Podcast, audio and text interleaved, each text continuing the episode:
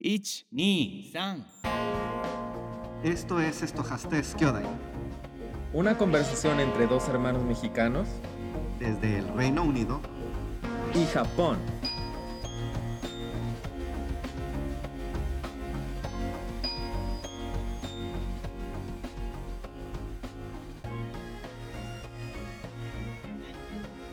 Hola, ¿qué tal? Bienvenidos a un episodio más de Estojastes Kyoda y le doy la bienvenida a mi hermano que se encuentra en Japón. Hola, ¿qué tal, hermano? ¿Cómo estás? Hola hermano, muy bien, muy contento y bueno, pues aquí eh, listísimos para darles a conocer los siguientes lugares de esta lista que empezamos en el episodio anterior.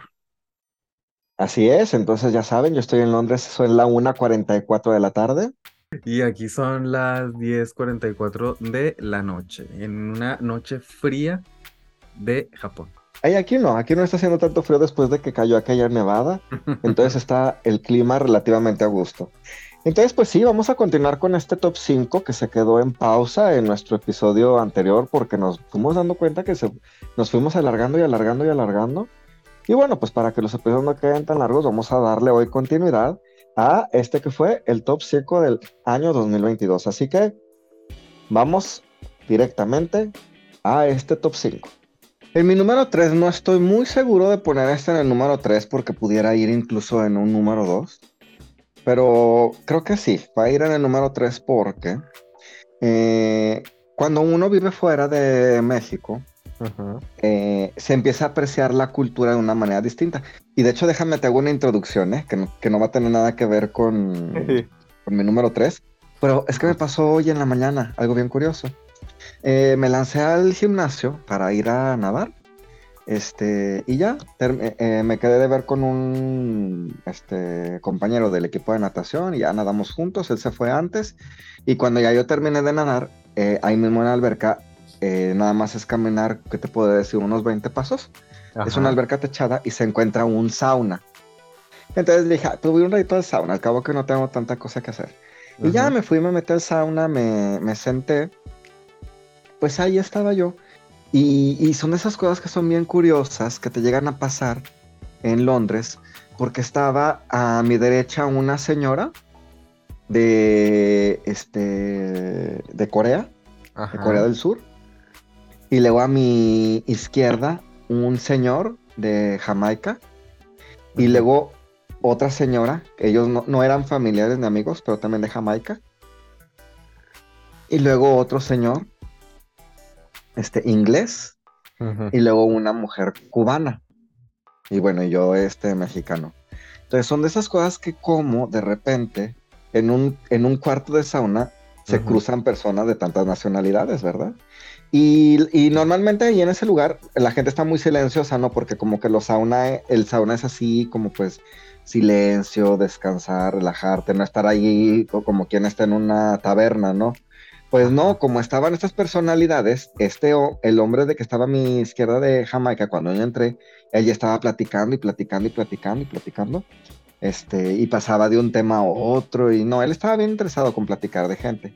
Entonces, como yo, como vio que yo apenas entré y que yo apenas, este, me iba a sentar, luego, luego me preguntó que, pero que yo de dónde era, y ya le dije que de México, y de ahí se soltó el tema, y la, la que era de Cuba, luego le digo y dijo que ella y yo éramos vecinos, este, y luego ya el inglés dijo que, que su nuera era este, mexicana y se va haciendo, ¿no? Como la plática.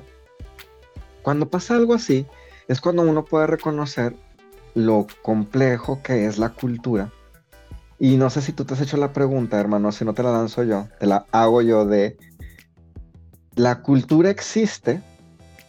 Y si la cultura existe, ¿dónde está la cultura?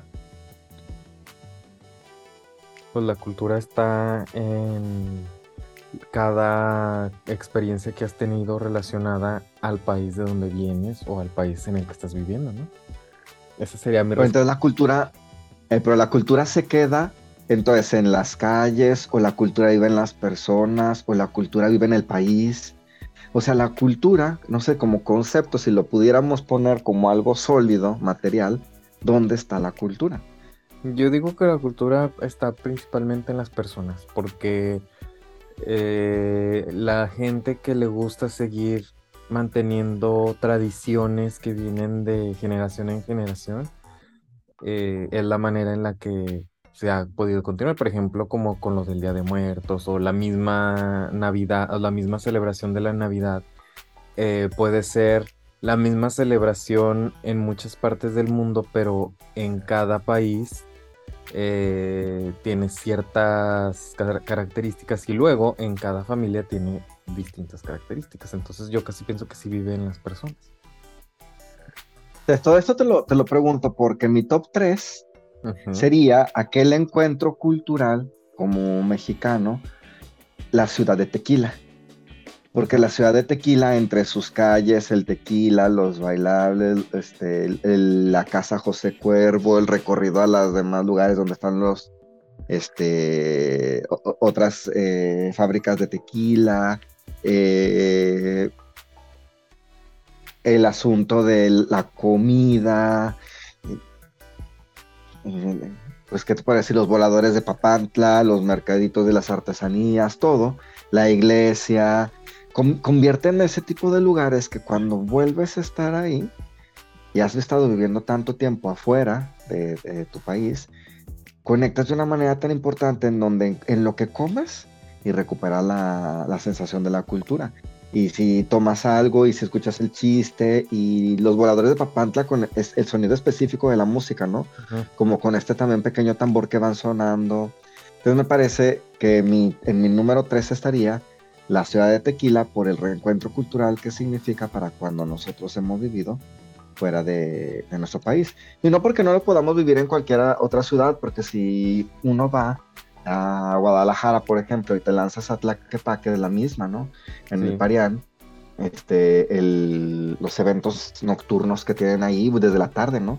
de mariachi y, y bailables típicos, o tan sencillo si te vas a otra ciudad en Guanajuato y el sol lo han hecho andar caminando en las calles, es la misma. Pero este sería en mi top este, 3 tequila, porque este año estuve en, en tequila y eso fue lo que representó para mí. Entonces te recomiendo que si tienes alguna vuelta a México, te lances a la ciudad de Tequila, Jalisco. Pues muy bien, estará anotado en mi lista de, de lugares. También fíjate que a una cosa que, una experiencia que yo quiero hacer ahí en México es lo del tren este de pasajeros que está en Chihuahua, que no me acuerdo cómo se llama, el Chepe creo que se llama. Eh, me gustaría hacer ese, En las barrancas del cobre.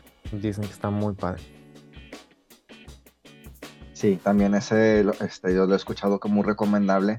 Eh, pero de, de, de sí llevar también tus buenos ahorros, ¿verdad? Que porque sí está costoso. Así es, pues el de tequila también era costoso. Ah, bueno. Vámonos pues ahora. Es que yo, yo una vez había tomado el tren de, creo que va de Guadalajara a Tequila. Y ese tren sí está un poco costoso. Mm, Sí, porque ese te incluye otro tipo de recorridos y aparte desde que vas en el tren te van dando shots de tequila, ¿no? O sea, para allá llegar, pero sí súper enfiestado. Sí, no, yo me fui en carro directamente a la ciudad de Tequila y, en, y nos quedamos todos ahí hospedados en Tequila. Este fue una noche o dos noches, no me acuerdo si fue una noche o dos noches. Total que hasta ahí, en la ciudad de Tequila, celebramos el cumpleaños de mi mamá y no, pues bien padre. No, no, muy, muy, mucho, muy, muy padre. Pero bueno, vamos con, para no hacer también el episodio de hoy tan largo con este top 5, vámonos al número 2. ¿Cuál es tu número 2, hermano? Sorpréndenos para finalmente poder luego escuchar tu número 1. ok. Muy bien, te voy a comentar mi número dos y esto pues también va a sonar así como una especie de banalidad, pero es que son cosas que durante el año pues me han servido mucho.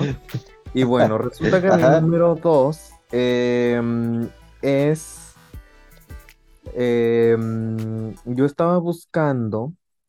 Bueno, ya ves que nosotros tenemos el Nintendo Switch, que es una consola de videojuegos, donde pues puedes este, jugar muchos videojuegos y la ventaja es que es un híbrido entre portátil y luego ya la puedes conectar a la televisión y así, ¿no? Puedes tener las dos funciones de que si quieres estar acostado en tu cama jugando o puedes estar así, este, en la televisión jugando, puedes hacer las dos. No, y de hecho, fíjate que te, te- te cu- te cuento que al rato yo en la tarde tengo una reunión de videojuegos este, con el Nintendo Switch, con una amiga que tenemos que también tiene Nintendo Switch y luego luego este dijo, "Ah, pues nos reunimos, comemos" y pues no pesa mucho el Nintendo, se lo traen obviamente por el tema de los juegos y de los controles para ya con la pantalla pues poder jugar este ahí todos bien a gusto. Pero prosigue, prosigue por favor con tu número 2. Bueno, y entonces me surgió la, mm, la, pues no la necesidad, ¿verdad? Porque pues obviamente estas son banalidades, pero yo tenía ganas de jugar este, juegos de PlayStation, pero también así que fueran portátiles. Entonces, lo que hice fue que conseguí un control que se conecta al teléfono celular y directamente ya en tu teléfono celular puedes hacer un puedes este, pasar los juegos o bueno los puedes jugar de manera remota los juegos que están en el PlayStation los puedes jugar este Ay, no, un no. A ver, ¿cómo? Enséñame. y es como es esto haz de cuenta que bueno lo que te estoy mostrando es un control y aquí Ajá. del lado izquierdo Qué tiene padre. el conector entonces ya esto lo abres y pones el teléfono en medio del control. Entonces pues ya tienen, tiene los, los controles, tiene los botones típicos de, de la consola, entonces ya puedes estar acostado jugando los juegos. Pero qué juegos, a ver, o sea, enséñame un juego como qué. Porque cuando dices PlayStation, ¿es PlayStation 1 o PlayStation 4? ¿Cómo? Haz de cuenta que los juegos que tú tengas, o sea, los juegos que tú tengas descargados en tu En PlayStation línea. 4, Eh, los juegos que tú tengas en tu PlayStation 4, tú los puedes jugar ahí. Entonces ya si compraste el CD de Lego, ¿no? O que es así, un juego que a ti te gusta, por ejemplo, Lego, ahí ya lo tienes instalado en tu consola y ya nada más lo puedes jugar portátil en el teléfono. Pero entonces puedes tener nada más la cuenta sin consola y estar jugando así en línea. Bueno, es que ahorita te voy a platicar eso. Ahorita no se puede, o sea, no se puede, pero haz de cuenta que cuando yo compré este control, cuando yo compré este control para ese, Sí. ese cometido, porque yo lo que quería era estar acostado en mi cama y estar jugando los juegos sin estar este, en la televisión y así, o simplemente en, la, en algún otro lado y pues estar jugando los juegos, ¿no? Y este, cuando compré el control venía una suscripción de algo que se llama em, Xbox Cloud Gaming o algo así se llama. Y entonces en eso sí puedes, sin tener la consola, puedes jugar los juegos porque eso es como si fueras de cuenta un Netflix de videojuegos. Entonces tú te metes y revisas cuáles juegos hay y si te interesa uno, ese lo puedes jugar así, como dices tú, sin tener la consola. Pero nada de. Xbox. Ajá, pero son de Xbox. Y pues bueno, ya ahorita pues hay muchos juegos que sí están en todas las plataformas. Entonces puedes estar checando qué juegos hay ahí. Y pues ya este, escoger alguno de ahí. Yo no lo, yo ese servicio nada más lo utilicé mientras tenía el, el ¿cómo se dice? Pues la muestra, que era de un mes. Pero la verdad a mí se me hizo una muy buena idea y se me hizo muy padre, se me hizo muy bien. A ver, entonces ayúdame para ver si me puedes ayudar a descifrar esto porque he traído este pensamiento ya por varios días. No, y meses.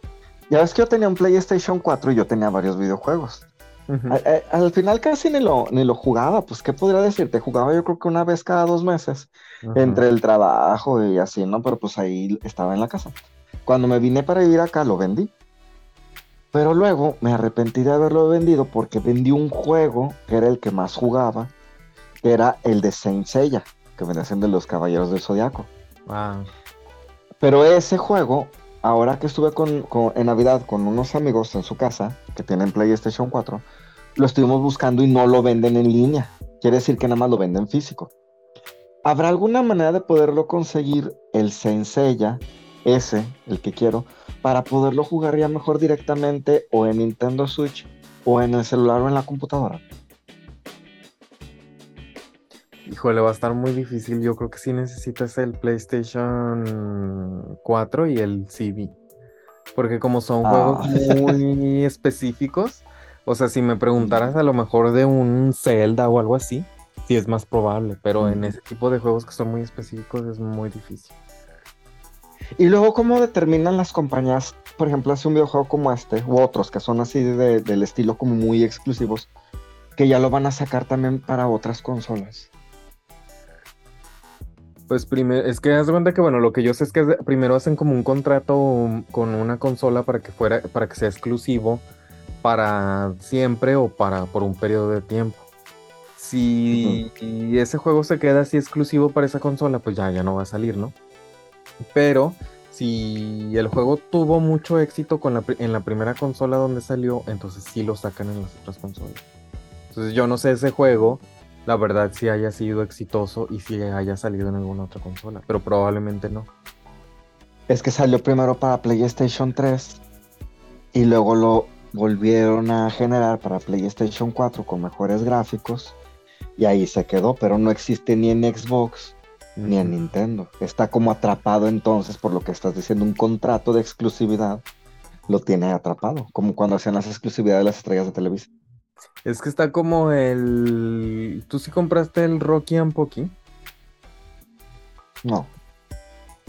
Ah, sí, ya sé cuál. No lo he comprado, pero sí sé cuál. El que nos gustaba. Bueno, pues yo sí lo compré. Yo lo quería para Switch, pero no lo conseguí porque era muy difícil conseguirlo en Switch. Y al final lo compré para PlayStation. Entonces, ah, esa es- eso es a lo que voy. A lo mejor hay veces que sí existe, pero pues no, está muy escaso. Como sabes cuál juego, bueno, ahorita que estamos hablando de videojuegos, ¿sabes cuál juego yo quería conseguir aquí y que no existe? Que me está pasando lo mismo que te, que te está pasando a ti con ese juego. Justamente yo quiero el juego de las Spice Girls. Y Ah, pero, pero para jugarlo en qué? Pues es en PlayStation normal. Y no Pero existe. entonces tendrás que tener un PlayStation. Ajá, pero, o sea, lo peor del caso es que aquí en Japón no existe. Pero ¿cuál, es, cuál PlayStation tienes? Que lee los del 1. El PlayStation 3. ¿Cuántas consolas ¿Las tienes? portátiles o con las portátiles? Todo. tienes el Nintendo Switch. Tienes el PlayStation 5, el 4, el 3. Sí. Tienes un Xbox. No, Xbox no, no te. Tienes 4. ¿Y de portátiles? Tengo un Game Boy Advance, Mm. Un, Play, un PSP, un PlayStation portátil.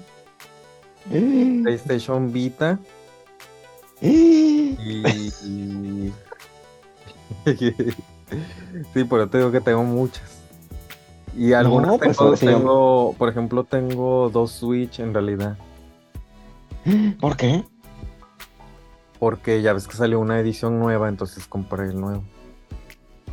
¡Qué padre! No, no, no, bueno, ya, mejor hasta ahí con el tema de los videojuegos porque nos podemos alargar y ya mejor hacemos un día un capítulo de, de videojuegos. Porque te podría yo contar, contar aquí cómo le hacen para comprar los videojuegos usados. No es como en Japón, ¿eh? Pero bueno, luego ya lo podríamos contar. Les voy a contar mi número dos porque mi número dos lo viví en enero de este año, que se estaba terminando, y fue cuando tuve la oportunidad de ir a los estudios de Harry Potter. Definitivamente este fue el número 2, me gustó mucho. Eh, como era enero, todavía estaban las decoraciones de Navidad, entonces todo tenía lo de alusivo a Navidad, el, salón donde, el comedor, to- todo tenía de Navidad, me pareció muy interesante. Recuerden, como ya lo habíamos platicado en aquel episodio, hay que comprar sus tickets con anticipación. Ahora sí investigué y en la estación de King Cross puedes comprar tu boleto para poder ir en camión desde ahí hasta los estudios Universal si no tienes carro. Oye, ¿sabes qué acaba de pasar? No sé si te conté, pero creo que sí te conté. Que en Japón también ya los van a abrir, ya van a abrir esos mismos estudios. ¿En dónde? ¿En qué Mm, ciudad? No no sé si en Tokio, pero si los van a abrir exactamente son los mismos. Va a ser una representación, copia o no sé, de esos Eh. que están allá en Londres. No, es que allá en Japón va a tener muchísimo éxito porque aquí no, no. Es que, ¿sabes? Yo que me he dado cuenta aquí con mucha gente inglesa, no, y ya lo tengo así comprobado, es, es como entrar a cualquier lugar y como todo muy mecánico. Ya lo vi, ya me voy.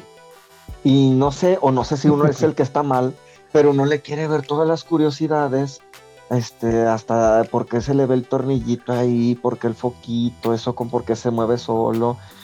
Una de las cosas que son muy llamativas de los estudios de Harry Potter es que dentro de los estudios hay varias atracciones donde puedes hacer grabaciones con esta pantalla verde que vas volando en la, en la escoba o que puedes hacer que tu escoba, cuando dices up, este, vaya hacia tu mano. Es verdaderamente creo que para cualquier persona que sí sea fanática de las películas de Harry Potter o de animales fantásticos, va a valer mucho la pena ir a los estudios de eh, Harry Potter. Y como ya les decía, si, si rentas un carro, es muy sencillo poder llegar allá porque tienes como más eh, libertad en cuanto al tiempo. Y si no, el camión se agarra con muchísima facilidad en King Cross. Y bueno, ese sería mi número dos. Que también, bueno, decías que era difícil conseguir los boletos, ¿no? Es, sí, los boletos es difíciles y aparte, ese que, que tiene la decoración navideña, sí es más este, difícil de conseguir porque se acaba, como que muchas personas para Navidad buscan como el evento especial que vas a andar haciendo en diciembre y es de los primeros que se termina. Muy Entonces vamos a hacer un recuento de lo que hemos estado platicando del top 5. En el, vamos a decir primero tus, tus- tus top 5. En el quinto lugar tenemos la película de Wakanda Forever. Luego Así tenemos el, home, el Switchbot en el número 4. En el número 13 aquel café que está cerca de Nara. Y en el número 2 el control que te permite estar plácidamente en la, en la cama. jugando Echado en la cama. Así es. Y en mi número top 5 tenemos en el número 5 la ciudad de York. En el número 4 el concierto de Melanie C. En el número 3 tenemos la ciudad de Tequila. Y en el número 2 tenemos los estudios de Harry Potter. Así que hermano, sorpréndeme con cuál es tu número 1. Bueno, pues en definitivamente mi número uno fue eh, mi regreso a los viajes al extranjero y estoy hablando de mi viaje a Londres, donde tuve la oportunidad de ver a mi familia y pues la verdad es que me la pasé muy a gusto, muy padre, tan padre que bueno, hasta ya ves que extendí una semana mi esta, estadía ahí en el país y eh, Sí, sí. y pues la verdad es que eh, es uno de los recuerdos más padres del año porque pues después de muchos años donde tú sabes que Japón estuvo cerrado, donde estuvo muy para salir del país, eh, pues la verdad es que tener esta oportunidad de ir a visitarlos y todo, pues fue una cosa muy, muy, muy padre. Y bueno, dentro del top de, de este lugar, eh, te voy a decir mis dos cosas que más, más, más me sorprendieron. No, no quizás las que más me gustaron, pero sí las que más me sorprendieron. Un- una es eh, la vez que nos aventamos a ir al Museo de Cera, porque yo no me imaginé que me la iba a pasar tan padre. sí. ¿Y tu número 2 de ahí? Porque dijiste que son dos. Sí. Y el número dos, de lo que me gustó mucho, que la verdad me sorprendió mucho y que se me hizo eh, muy espectacular, fue la eh, Torre de Londres, puesto que es también una... mm, Es un lugar muy representativo de ahí de Londres y se me hizo muy padre las vistas. eh, se me hizo muy... Bueno, el día que fuimos nosotros estaba muy fluida la entrada y casi no había gente. Entonces se me hizo... Pero muy- dices del puente, el puente de la Torre de Londres. Sí. que nos to- que incluso nos tocó ver desde arriba cuando el puente se estaba elevando para que pasara un, un buque, ¿te acuerdas? Ajá, un buque japonés, justamente. Entonces, la verdad es que eso fue muy, muy representativo, pero obviamente hicimos muchas cosas en el viaje y la verdad es que estuvo, pues valió mucho la pena haber ido.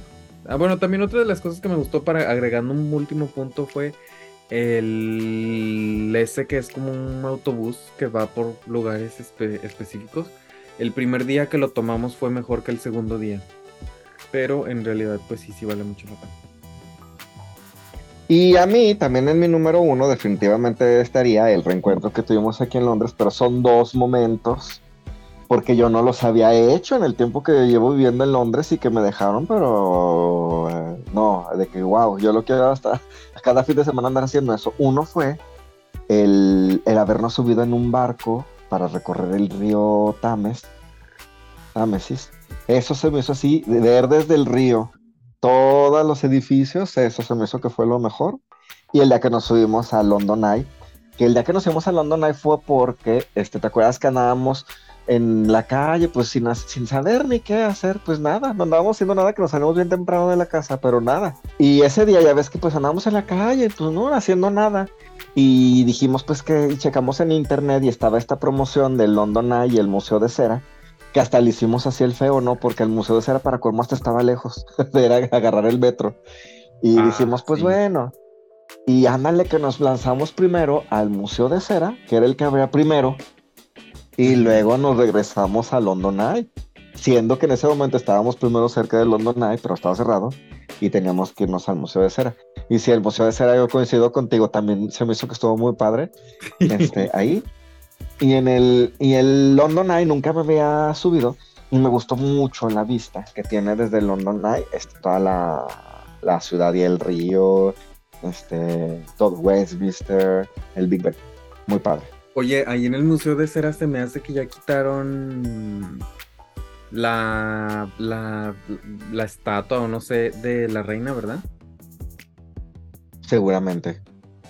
Entonces nos tocó todavía ver esa representación en cera de, de la reina Isabel. O la, mínimo la tuvieron que haber cambiado porque ahorita ya es el rey Carlos III. Nada más quería hacer este traje. Pero sí, el, el Golden Eye, no, el, ¿cómo se llama? El London, London Eye. este, sí, la verdad está, esto estuvo padre porque también no nos tocó tan llena la cápsula donde nos metieron, ¿verdad? Sí, y aparte ya ves que estábamos ese día en la fila. Déjenles contamos esta anécdota. Estábamos en la fila y metían por cápsula a muchísima gente y en la que nos tocaba a nosotros íbamos a ser los últimos en meternos en la cápsula, o sea, ya nos iba a tocar em, estar muy apretados y ni tener ventana. Entonces en eso ahí hubo como hay un barullo de que una persona que iba que, con bastón, que se subía, que no, que se bajaba.